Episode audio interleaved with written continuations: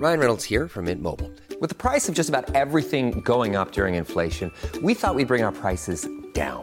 So to help us, we brought in a reverse auctioneer, which is apparently a thing.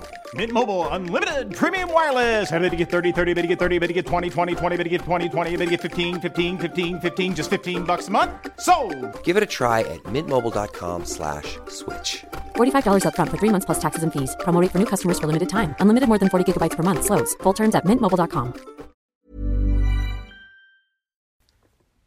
Steelers y Cowboys tropiezan estrepitosamente al comenzar la etapa más importante del calendario regular, pero nadie en condición más crítica que los Buffalo Bills. Para ellos ya es sin duda el estallido de una crisis.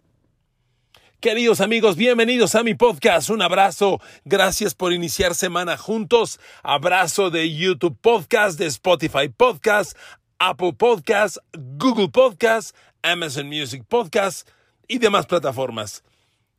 Estamos empezando la etapa más importante de la NFL. Queridos amigos, que quede bien claro, queridas amigas, a partir de ahora, ahora sí, empieza a agarrar color el próximo campeón del Super Bowl.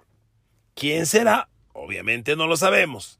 Obviamente, pero a ver, hace ocho días le decía yo que el Super Bowl, si se hubiera jugado en la semana 9, era Tampa Bay, Tennessee. Y Tennessee pierde con los Tejanos de Houston. Carajo, no me digas.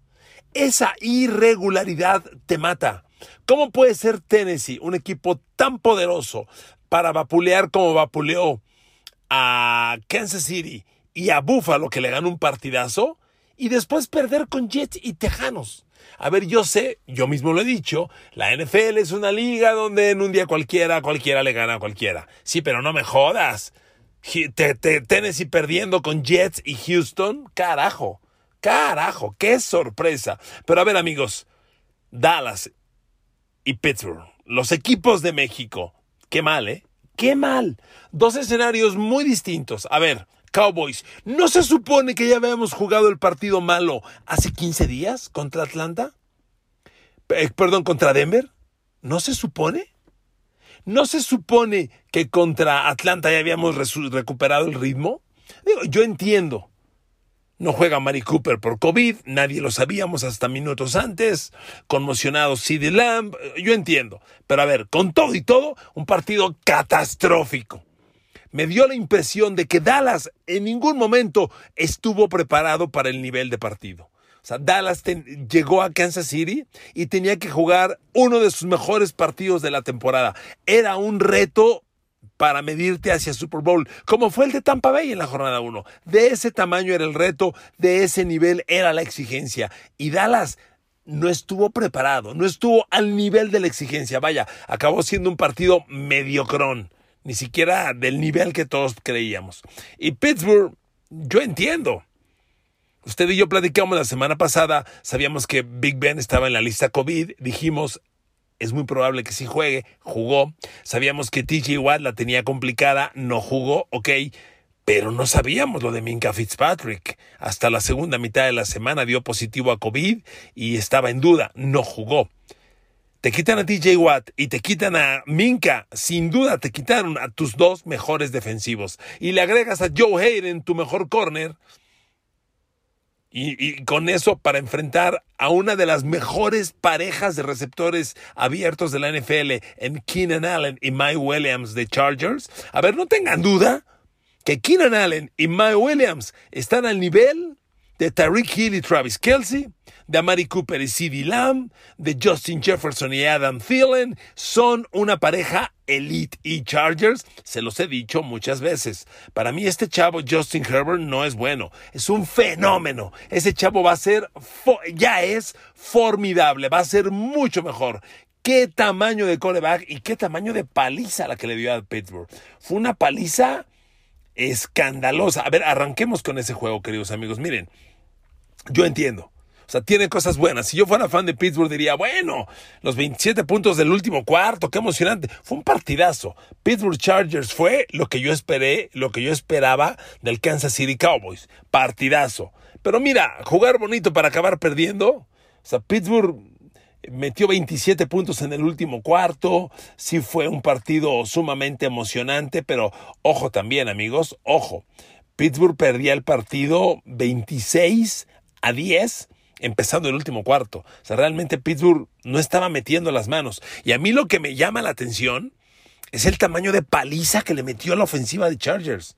A ver, no sé si lo vieron, amigos. 33 primeros y 10 de los Chargers. 33, por Dios. Bueno, yardas totales. 540 yardas totales de los Chargers. Dios mío. 540.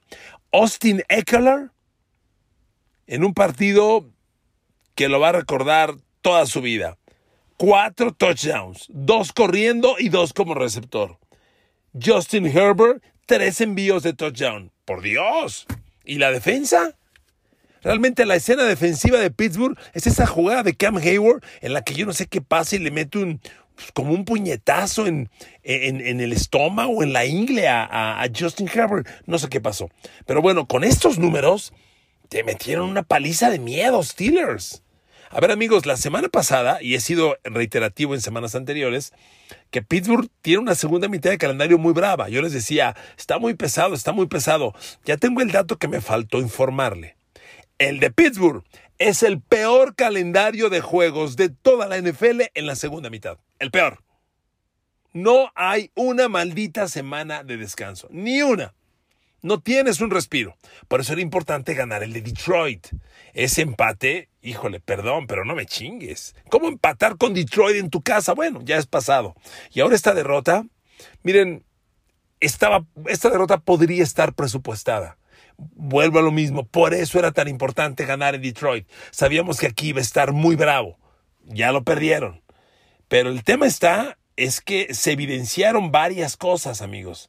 A ver, la línea ofensiva. Llevamos todo el año hablando que Pittsburgh no tiene línea ofensiva, que hay pobre juego terrestre. Pittsburgh empezó a correr el balón bien. Sí, yo se los dije.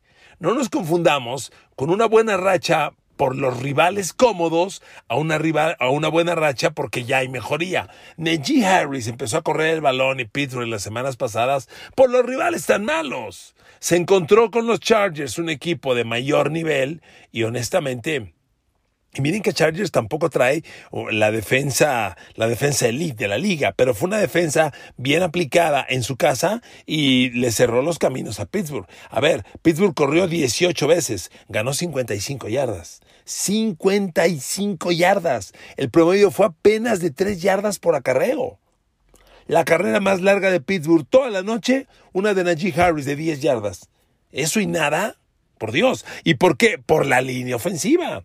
El bloqueo de la línea fue desastroso, amigos. Desastroso. Sinceramente, la línea ofensiva de los Steelers no ayudó para nada. Y, bueno, pues Chargers se apunta un triunfo escandaloso. Hoy no vamos a hablar de Chargers, estamos hablando de Pittsburgh, pero es una derrota que, que preocupa. Porque mire, vamos a darle más detalles. Como le decía, a mí me preocupa que fue una paliza ofensiva de Chargers a Steelers. Vamos a darle más detalles a, la, a los números. A ver, Justin Herbert, el quarterback de los Chargers, lanzó 41 veces. ¿Sabe cuántas lo presionó Pittsburgh? 14. 14 en 41 es más o menos una vez cada tres pases. Es poco. Cada tres pases, no cada tres jugadas. Cada tres pases. Si lanzas 41 y te presionan 14, lo capturaron tres veces. Alonso Highsmith, buen partido. Alex Highsmith, buen partido. Eh, dos, de, dos de esas capturas son de Highsmith, se aventó un partidazo. Alex Highsmith tuvo dos capturas, un golpe al coreback. Los golpes tienen un gran valor. Pues ¿por qué le pones un, un, fregadazo al coreback y la piensa? ¿A quién no en la, en la vida le pegan y te hace pensar? y más un fregadazo de estos cuates. Bien por Alex Highsmith, dos capturas, un golpe, tres apresuramientos totales. Pero eso fue todo. No está TJ Watt y se caen las cosas. Cam Hayward se aventó un partido respetable, con un golpe más al coreback, dos apresuramientos, cero capturas, tres presiones totales. Pero insisto, si Justin Herbert lanza 41 pases y lo presionas 14, es poco. Y donde están los números patéticos es en el perímetro. Las coberturas defensivas, Dios bendito. Ese James Spear, yo leo que Pittsburgh espera grandes cosas, que creen que va a ser una estrella. Híjole, pues yo creo que sí es en el futuro, futuro, futuro. Porque ayer se aventó otro juego, Dios santo. Siete pases contra James Spear, cinco completos. 71% de pases completos contra él, 51 yardas, 59 yardas permitidas, 38 yardas más después de la recepción. Se aventaron, le aventaron una jugada grande de 17 yardas y además aceptó un pase de touchdown. Y déjame ver si cometió también un castigo que no, no, no lo tengo, no lo tengo anotado aquí en mi reporte. Déjame ver. No, no, no lo tengo. Ah, sí, sí, penalty, no, no tiene ninguno. Mentira, sí tiene un castigo James Pierre. Una vez penalizado. Una vez, porque es otra cosa. ¿Cuántos castigos comete la defensa? Hubo cinco castigos contra la defensa. Dos contra Cam Hayward, uno la, la, rudeza innecesaria que le marcaron ahí sobre Justin Herbert, uno contra Cam Sutton, otro contra Carl Joseph, otro contra James Pierre. No fue un gran día. Y como le decía, el perímetro realmente, oiga, otro cuate que está bien mal es el linebacker Devin Bush. A ver, un linebacker como él lo necesitas para cubrir alas cerradas y corredores. Austin Eckler lo hizo pedazos, pedazos a Devin Bush. Nada más quiero decirle que a Devin Bush le metieron un pase de touchdown, le lanzaron seis pases, le completaron los seis. 67 yardas permitió en recepciones y otras 53 después de la recepción. Fíjese nada más, permitió 120 yardas Devin Bush, 6 de 6 por aire. Pase de touchdown. Dios bendito, ¿eh? Déjeme ver si también cometió, no, castigo no cometió, bueno, cuando menos. Entonces, ¿se dan cuenta, amigos? La cortina de acero, muy mal, ya lo sé. Minka Fitzpatrick, Joe Hayden, TJ Watt, de acuerdo. Minka y Joe Hayden tienen que volver, quiero pensar, bueno, Minka sin duda, lo de Joe Hayden es, diferente, pero, pero no tiene por qué ser muy grave hasta donde sé. Y, lo de TJ Watt, pues está en recuperación. Afortunadamente no hay daño estructural y debe tener inflamación o algo parecido y de manera preventiva lo guardaron un día. Ok, pero tiene que volver TJ Watt ya, ya urgente. Pittsburgh hizo agua. Y les repito, a la ofensiva, pues yo sé que emocionó Big Ben con esos puntos al final. Eh, terminó lanzando 273 yardas. Muy bien, emocionó.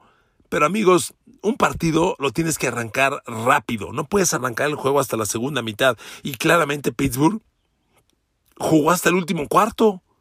Metió 27 puntos en el último cuarto, 10 puntos en los primeros tres y de visita en Chargers, no los vas a alcanzar nunca. El, grupo de abiertos se ve interesante, productivo. Deontay Johnson, Chase Claypool, bien. Ebron casi no aparece. Washington tampoco aparece. Pero Pat Fryermuth es un tiro ese chavo. Es un tiro mueve las cadenas, es eficiente en zona de gol, tiene perfecta química con Big Ben, Fryermuth excelente, pero Deontay Johnson y Chase Claypool los necesita Pittsburgh con, mayor agresividad. Bueno amigos, pues así Pittsburgh con una derrota que le duele bastante. Nos movemos a otro escenario. A ver, quiero hacer un comentario de el Buffalo Indianapolis antes de moverme al juego de Dallas. A ver, queridos amigos, lo de Jonathan Taylor es una locura de partido. 210 yardas combinadas, 185 corriendo. ¡Qué partido! 5 touchdowns, 4 por tierra, 1 como receptor. Miren amigos, cuando yo te digo, Indianapolis ganó 41-15 a Buffalo, dices, wow, pues muy bien por Carson Wentz, ¿no? Debió jugar un muy buen partido. Carson Wentz completó 11 pases como siempre les digo, hagan la división. Entre cuatro cuartos es menos de tres pases por cuarto. Pases completos. Menos de tres pases completos por cuarto. Y te metieron 41 puntos. ¿Qué chingados pasó? La carrera. No, no, no, no, no. A Búfalo les hice un podcast el viernes y les leía yo estadísticamente quiénes son las mejores defensivas. Por mucho, estadísticamente, Buffalo es la mejor defensa de la NFL. Eras, papá. Lo que pasó el domingo, pues es un reflejo de otro tema que les he dicho yo. Es imposible que los seres humanos cada día, cada semana, cada partido estén al 100% y rindan su mejor nivel. Es imposible. Tienes días buenos y días malos. Qué jodida la no, tarde la del domingo para Bills, ¿eh? Dios bendito. Colts corrió como equipo 264 yardas. 264. Tuvieron acarreos de 9, 9, 18, 19, 40. Jonathan Taylor tuvo solito 6 carreras de 10 yardas o más. Él solito. Otro dato increíble de Jonathan Taylor. Generó 185 yardas, ¿de acuerdo? Grandes números. Pero, ¿pero qué creen? De esas 185 yardas, 147 fueron después del contacto. Es decir, para esas 147 yardas, arrastró o rebotó defensivos de Bills. No manches. ¡Qué partido! Promedió 5.8 yardas. Jonathan Taylor iba 300 yardas atrás de Derrick Henry antes de que Henry se lesionara el gran corredor de los Titans que bueno, está fuera prácticamente para todo el año, aunque los Tyrants dicen que a lo mejor regresa al final, bueno, es otro tema. Taylor estaba 300 yardas atrás. Al irse Henry, se quedó como el corredor. No va a ser un tema de consolación. Lo que está haciendo Jonathan Taylor no tiene madre. ¡Qué exhibición! ¡Qué talento! Le dieron la pelota 32 veces. Dios mío. ¿Quién corre el balón 32 ocasiones? Y a ver, contra la defensa de los Bills. ¿Dónde estás, Tremaine Edmonds? ¿Dónde estás, Matt Milano? ¿Dónde estás, este, Starlo Tulele? ¿Dónde estás, Jerry Hughes? ¿Dónde está la defensa de Bills? ¿Cómo te pueden pasar por Miren, amigos, cuando te corren, como le decía yo hace unos, unos minutos, a Pittsburgh 500 yardas hasta cañón. Pero lo más vergonzoso es cuando te arrastran por tierra. Y a los Bills los arrastraron por tierra. 200, la gente dirá, ¿cómo te van a arrastrar por aire? Quiero decir, perdón, disculpen la rebusnancia. Te arrastraron con el juego, con el juego de carrera. Te arrastraron. Y eso es lo más vergonzoso. 264 yardas. Fíjate, con todo, y Colts tuvo 46 acarreos de balón.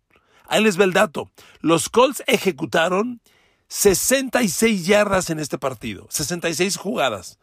Ejecutaron 66 jugadas, 46 fueron carrera y solo 20 fueron pases, de las cuales completaron 11. Amigos, sorprendente. ¿Qué partido de los Colts? Ahora los Colts están 6-5 y los Bills están 6-4.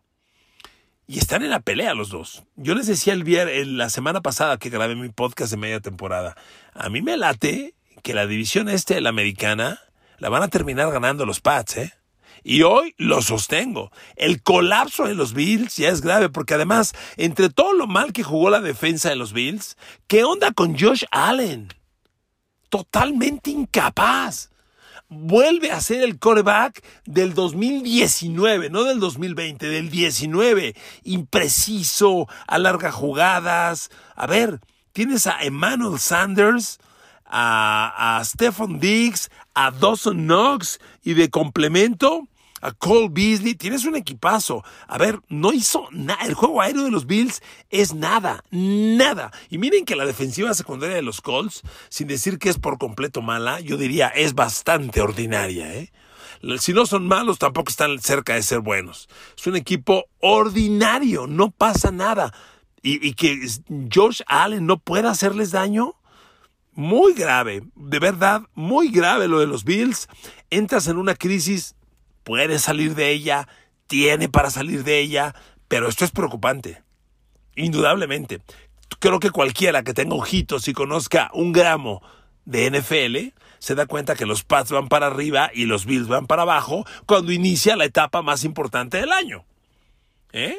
Ahí vienen, en tres semanas, Bills y Pats se van a dar el primero. Se van a enfrentar dos veces en tres semanas.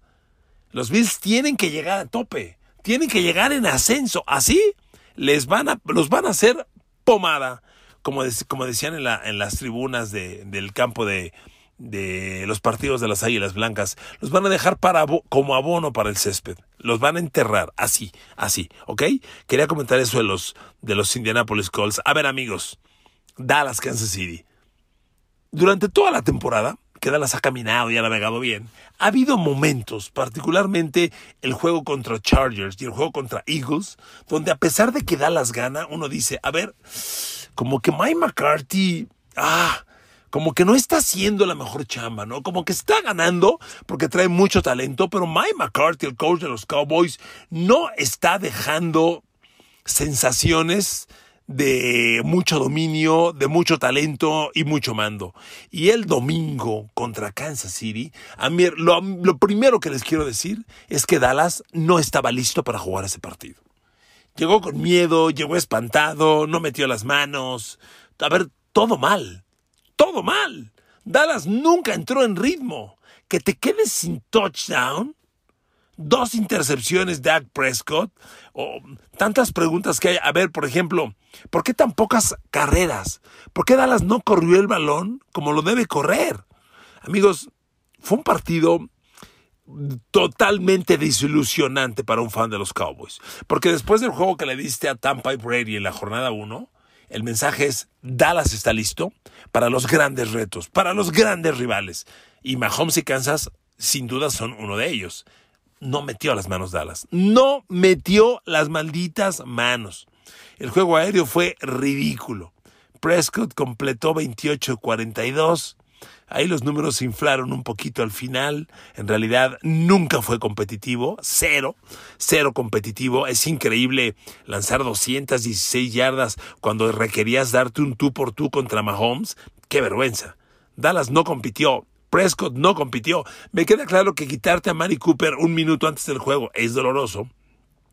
Y luego CD Lamb, la conmoción, estoy de acuerdo, pero por Dios, Dallas además tuvo cinco drops, cinco pases que sus receptores dejaron caer de las manos. Otro tema es la línea ofensiva. A ver amigos, dos comentarios sobre la línea ofensiva. ¿Cuántas veces les he dicho, Tyrone Smith no está listo para jugar los 16 partidos? Es un tackle ofensivo muy bueno, pero ya no tiene físico. Oh, ¿Dónde está Tyrone Smith? Tercer partido sin él. Tercero. ¿Ok? Segundo comentario. ¿Cuántas veces les he dicho? Ese Terrence Steele tackle que reemplaza a Terrence Smith, híjole, el veneno es menos dañino que Terrence, que Steele. Lo hicieron, diría la grosería, pero es mucho mancharse. Lo hicieron cajeta los, los, los eh, Kansas City Chiefs. Fue humillante. Miren, déjenme darle datos de presiones, de presiones permitidas. Este, Dallas permitió 14 presiones a Dak Prescott. No parecen tantas. El tema es que fueron muy impactantes. De las 14 presiones, 4 fueron capturas de coreback. Y son muchas, porque una captura de coreback le están, están maltratando a tu coreback, le están pegando, lo están poniendo en riesgo de lesión. Los jugadores son muy frágiles. En una captura de coreback, a Dak Prescott le fracturaron el pie y le acabaron la temporada la el año pasado. No puedes permitir que le peguen a tu coreback. Lyle Collins reapareció. Dios bendito. Qué porquería de juego. Pero bueno, ahí les va lo de Terrence Steele. Terrence Steele permitió una captura, un golpe, un apresuramiento, tres presiones totales. Este, Lyle Collins, una captura, cuatro apresuramientos, cinco presiones totales. Zach Martin lo hizo pedazos Chris Jones, pedazos. Zach Martin es un gar elite. Miren, yo tengo la fortuna de que ahora veo la NFL en el NFL Game Pass, que es una maravilla, y escuchas a Troy Aikman creo que a Eggman hay que escucharlo. Y Eggman se la pasó sorprendido criticando la línea ofensiva, sobre todo a Zach Martin. Vaya, no lo criticaba, pero decía, es uno de los mejores guards de la NFL. Y Chris Jones está jugando con él como muñeco de trapo. Y así lo hizo Chris Jones. Y luego, también decía Troy Eggman, ¿dónde está el juego terrestre? Si tienes a Ezekiel Elliott y a Tony Pollard, ponlos a correr el balón, carajo un poquito de creatividad. Ayer hasta Kellen Moore salió con tache porque yo vi un Dallas muy poco imaginativo, poco creativo, muy predecible. Corro en primera, corro en segunda, paso en tercera, eh, nada, nada, nada, cero creatividad. Y como les decía, los hizo pedazos, una línea defensiva que ha sido patética todo el año. Yo no niego que el talento de Chris Jones y Frank Clark siempre ha estado ahí pero venían siendo dominados todo el año y de pronto se invirtieron los papeles y ellos dominaron a una línea ofensiva de Dallas que traía etiqueta de muy buena. La hicieron pedazos. Curiosamente, el mejor juego de la línea ofensiva ahora fue el centro Taylor, Tyler Viadas. Él no permitió nada de nada. Amigos, Dallas no metió las manos y honestamente fue muy, muy lamentable ver, ver esos números. Los receptores, pues prácticamente prácticamente no metieron las manos. Michael Gallup fue el más buscado, le lanzó 10, conectó 5, ganó 44 yardas, no pasa nada con eso. Este, obviamente cero touchdowns, dos primeros y 10, y fue el mejor, ¿eh? Con Dalton Schultz, seis completos de ocho lanzados, también lo, lo buscó insistentemente. Los pases a los corredores suelen ser muy cortos, con Elliott se fue 6 de 6, no pasó nada. Eh, con Cedric Wilson 4 de 7. El tema es que ahora con CeeDee Lamb, por la conmoción, no va a jugar un partido tan cercano como el jueves contra los Raiders. No lo va a jugar. Y quién sabe el tema de Mari Cooper. Entonces, de pronto Dallas no sabe cómo va a llegar a este crítico juego contra Raiders, porque Raiders, que trae tres derrotas en fila por tercer año consecutivo, se empieza a desplomar en la segunda mitad de la temporada y van a salir a jugarse la vida. Y de lo mejor que tiene Raiders es la línea frontal defensiva. Aguas, con esta línea ofensiva de Dallas y el dominio que exhibieron Chris Jones y Frank Clark de Kansas sobre ellos, aguas el jueves contra Yannick Ngauke y sobre todo con Max Crosby de los Raiders. Max Crosby es hoy líder de la NFL en presiones a los quarterbacks. Por encima de Aaron Donald, por encima de todo el mundo. El mejor. Aguas Dallas, aguas. Si Dallas tropieza con Raiders, préndanse la alerta roja, préndansela. Y como les decía, Mike McCarthy confirmado. El coach el coach anda babalucas, ¿eh? anda mal. Dallas está pleno de talento, gana por su talento, pero al cocheo le están dando la vuelta repetidas ocasiones, amigos, repetidas ocasiones. Y me parece que es un tema que debiera ser, debiera ser grave. ¿Ok? Pues miren, queridos amigos, les agradezco mucho su atención. Yo creo que empieza la época decisiva. Dallas, Pittsburgh van a definir de qué se trata esta historia en los próximos días. Se los he dicho hasta el cansancio. A la NFL le hace bien que Dallas y Pittsburgh anden bien y se metan a playoff. Animan el, el ambiente en nuestro fútbol americano de México. Pero Pittsburgh trae una racha pesadísima encima. Tiene muchos problemas con las lesiones y Dallas Dallas no trae mando con Mike McCarthy y a mí me parece preocupante porque en un juego de ajedrez de alto nivel tenga la certeza de que Mike McCarthy lo va a perder. Mike McCarthy no tiene con qué meter las manos. Queridos amigos, los quiero mucho. Gracias a todos y a todas por su atención. Besos y abrazos. Cuídense mucho. No se quiten el cubrebocas y que Dios me los bendiga.